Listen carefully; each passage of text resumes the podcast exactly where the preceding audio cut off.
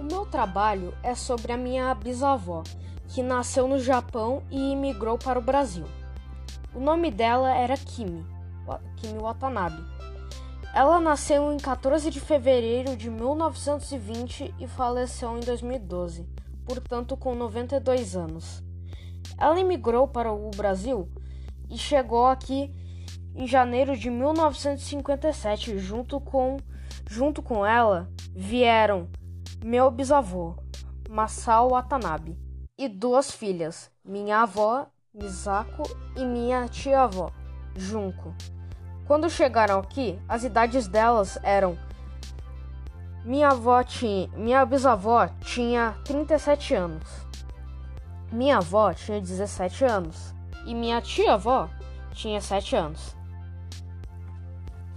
Elas embarcaram para o Brasil na cidade de Kobe e, de, e depois de mais de um mês chegaram aqui na cidade de Belém, do, capital do Pará. Como, como o Japão entrou na Segunda Guerra em 1941 que, e que durou até 1945, minha bisavó viveu todo o período da guerra no, no Japão. Então, várias, então presenciou várias coisas horríveis da guerra e também as coisas horríveis que aconte aconteceram após a guerra. Os acontecimentos mais terríveis foram as mortes de três dos seus filhos, ainda crianças, por dificuldade de encontrar remédios e não poder ter tratamentos médicos pelas dificuldades na guerra. No Brasil, ela começou uma vida nova no estado do Pará.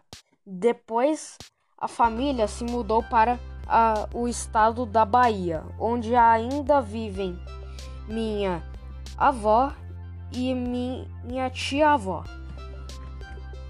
Minha bisavó Kimi, Kimi gostava muito do Brasil e sempre dizia que aqui se pode viver em, em paz.